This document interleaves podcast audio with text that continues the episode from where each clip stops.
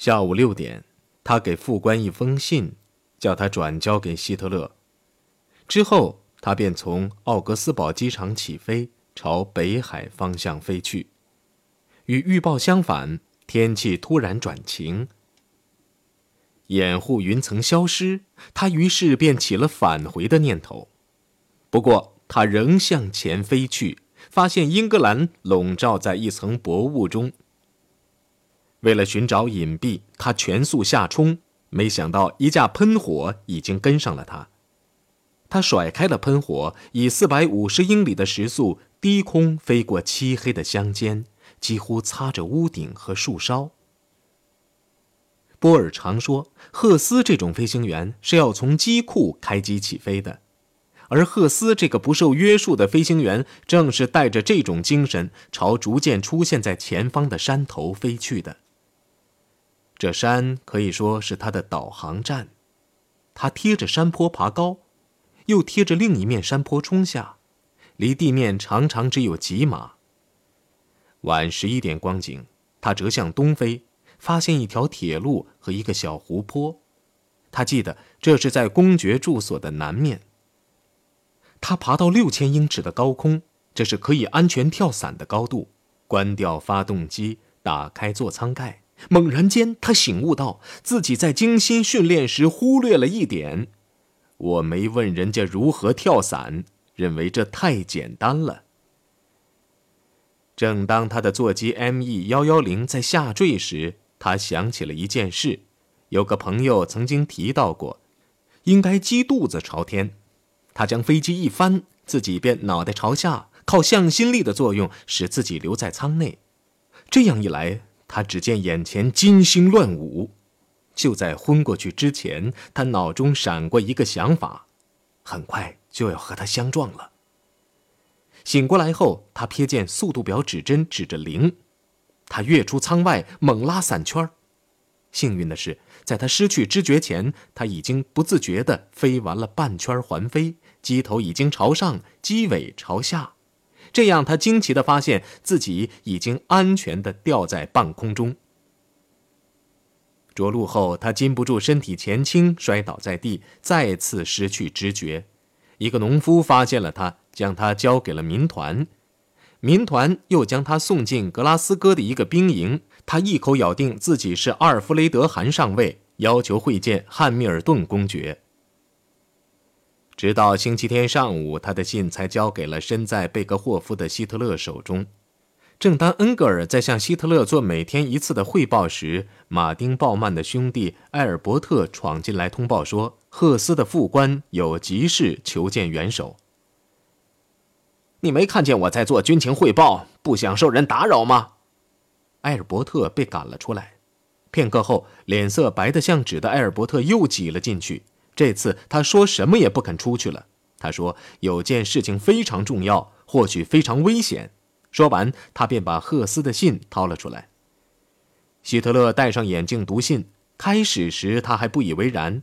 当他读到“我的元首，当您读到这封信时，我已到了英国”时，他一屁股坐在椅子上，喊了一声，声音之大，连楼下都能听见：“啊，我的上帝，我的上帝，他已飞到英国去了。”他接下去读到：此次飞行技术上如何困难？他此行的目的是为了进一步推动元首自己拟与英国联盟的计划。他之所以要保密，是因为他明白元首是不允许他这样做的。信中说：“还有，我的元首，如果这项计划失败，我承认成功的机会微乎其微。命运与我作对，此事。”也不致为您或德国带来致命的后果。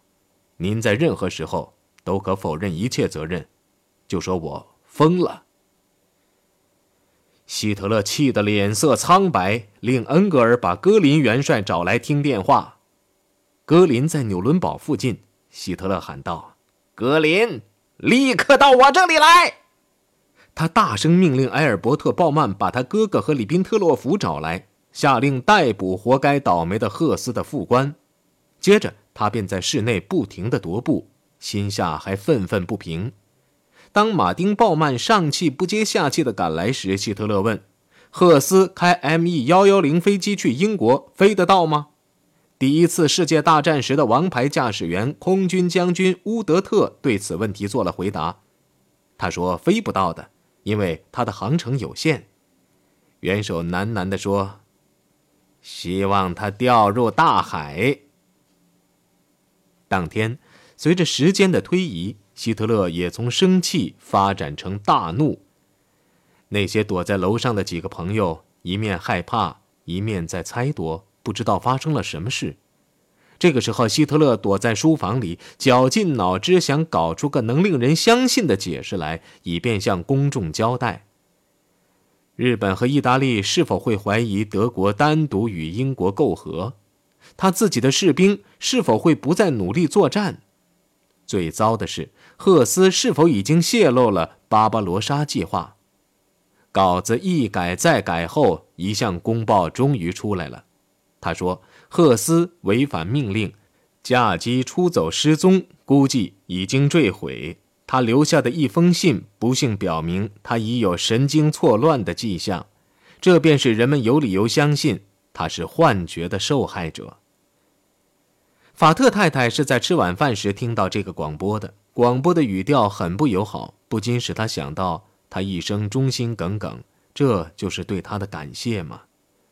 他连忙给赫斯的兄弟阿尔弗雷德打电话，两人在电话中便对各种可能性进行推测。赫斯的夫人和一些司机、仆人、副官一起在观看电影时，被最年轻的一个副官叫了出去，他懊丧极了。叫夫人立即把衣服穿好。由于这个要求太愚蠢，夫人心头不觉一惊。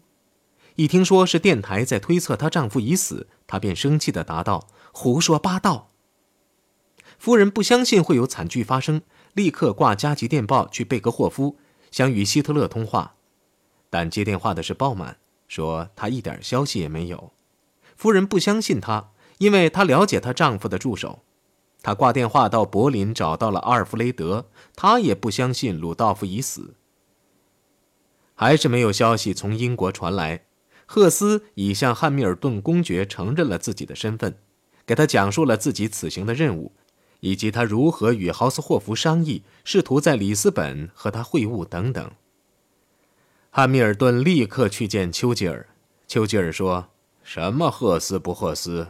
我看完马克思兄弟再说。”看完电影后，首相才详尽地询问赫斯的情况。在德国广播赫斯失踪的消息后几个小时，英国终于透露赫斯已经抵达英格兰，没有任何细节。当时德国报界正准备刊登广播稿，由于伦敦已经有消息传来，他们便不得不搞个更加详尽的官方说法出来。这项公报于十三号星期二面世。一方面承认副元首已经在英国着陆，另一方面又对他的精神状态添枝加叶。党内人士都知道，近年来赫斯曾几度身染重病。近来为了减轻肉体痛苦，他不断求助于催眠术师和占星学家所施的各种法术。现正在判定，这等人士对导致其出走的精神错乱应负何等责任。这种说法在德国产生的混乱延到了最高层。戈培尔对他的人员说：“目前我们的任务是保持沉默，不做任何反应，不做任何解释，不参加论战。今天下午事态便能澄清。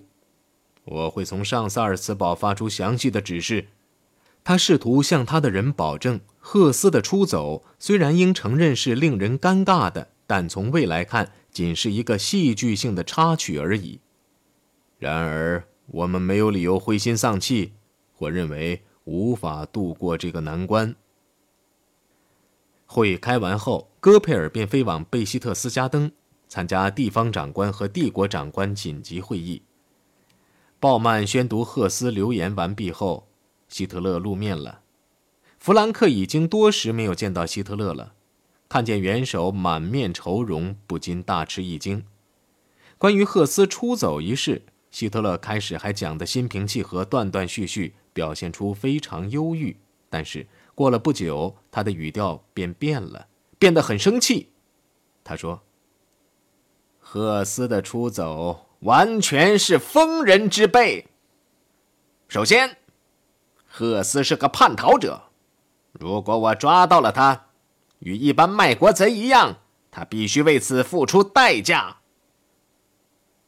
再者，我本人觉得。”赫斯受他身边的占星术士的影响很深，所以结束所有夜观星象者胡闹的时日已经到了。由于赫斯的疯狂的举动，我们的地位虽然没有动摇，但也被搞得十分困难，尤其是对本人的信念。我的信念是。在这场反对国家社会主义的敌人犹太人的战争中，胜利属于我们的洁白的旗帜。他的听众早已听说赫斯对养狮子的兴趣颇浓，还服用各种疗法的药物，又对占星津津有味，便相信他确实已经神经错乱。然而，他们也同一般公民那样在思考。既然是这样，希特勒为什么还要让他留任这么重要的职务呢？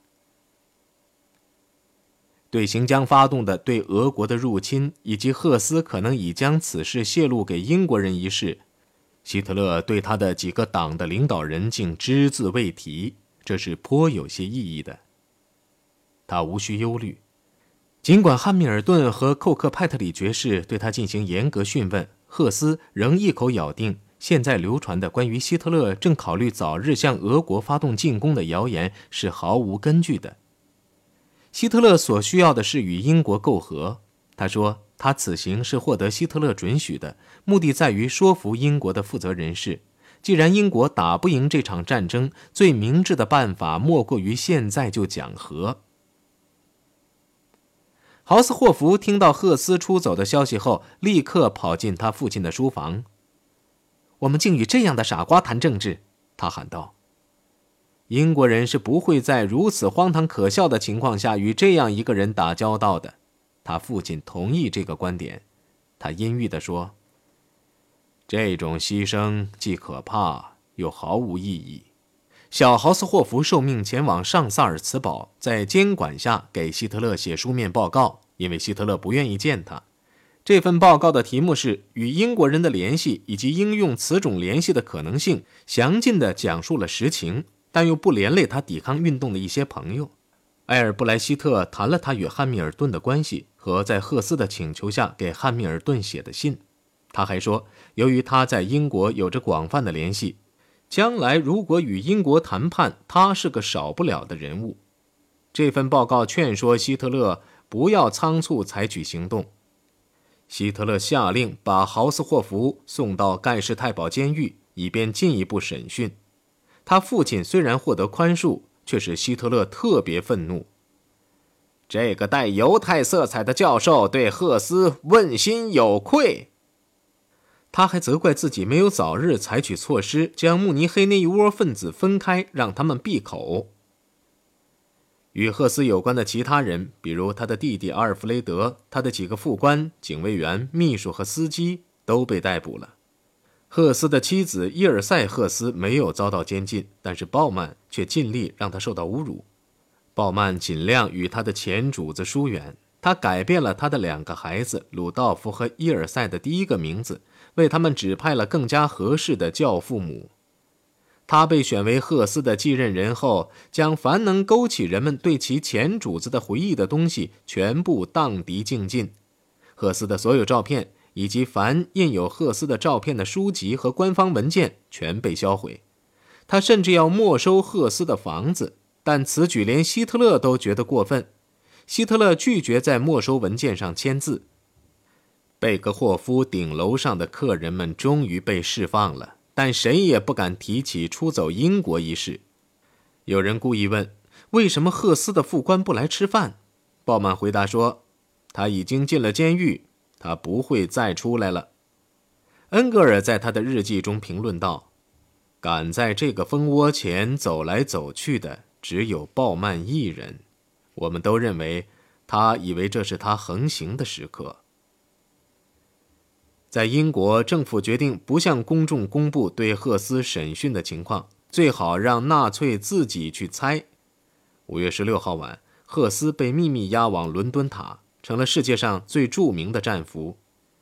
几天后，赫伯特用诗歌的形式总结了英国人对赫斯的看法：他疯了，他是和平歌，他是基督，他是希特勒的侄儿，他是他们最诚实的一员，他是他们最狠的杀手，他是维护人类的任务，他不是酒鬼，他是瞎子。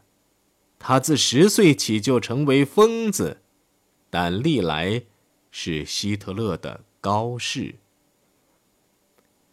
对赫斯的出走，斯大林比墨索里尼更加担心。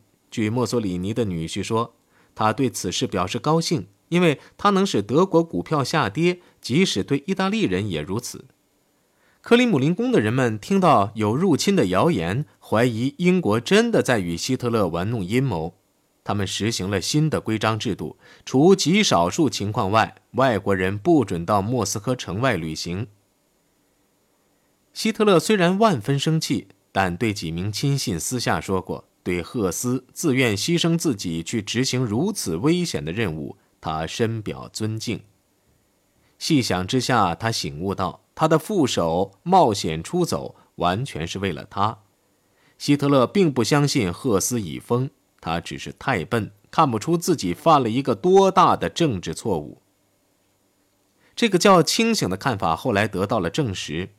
几个月后，布鲁克曼太太的丈夫逝世，希特勒安慰她说：“我们都有各自的坟墓，我们也变得越来越孤单，但是我们得克服一切，继续活下去呀，我亲爱的贵夫人。”在我周围的人中，只有两个是我内心真正喜爱的，那就是托特博士和赫斯。这两个人都不在了，托特已经去世，而赫斯又从我身旁飞走了。坦率的有名的布鲁克曼太太回答说：“你现在对我说这些了，但是你的官方报纸说了些什么？”年复一年，我们都前往白莱特，而且深受感动。但是谁明白它的真正意义？当我们的不幸的时代产生了一个像将死亡将士引进万灵殿的比女瓦尔奇里一样的人物时，一个能深刻了解华通命令的意义的人物。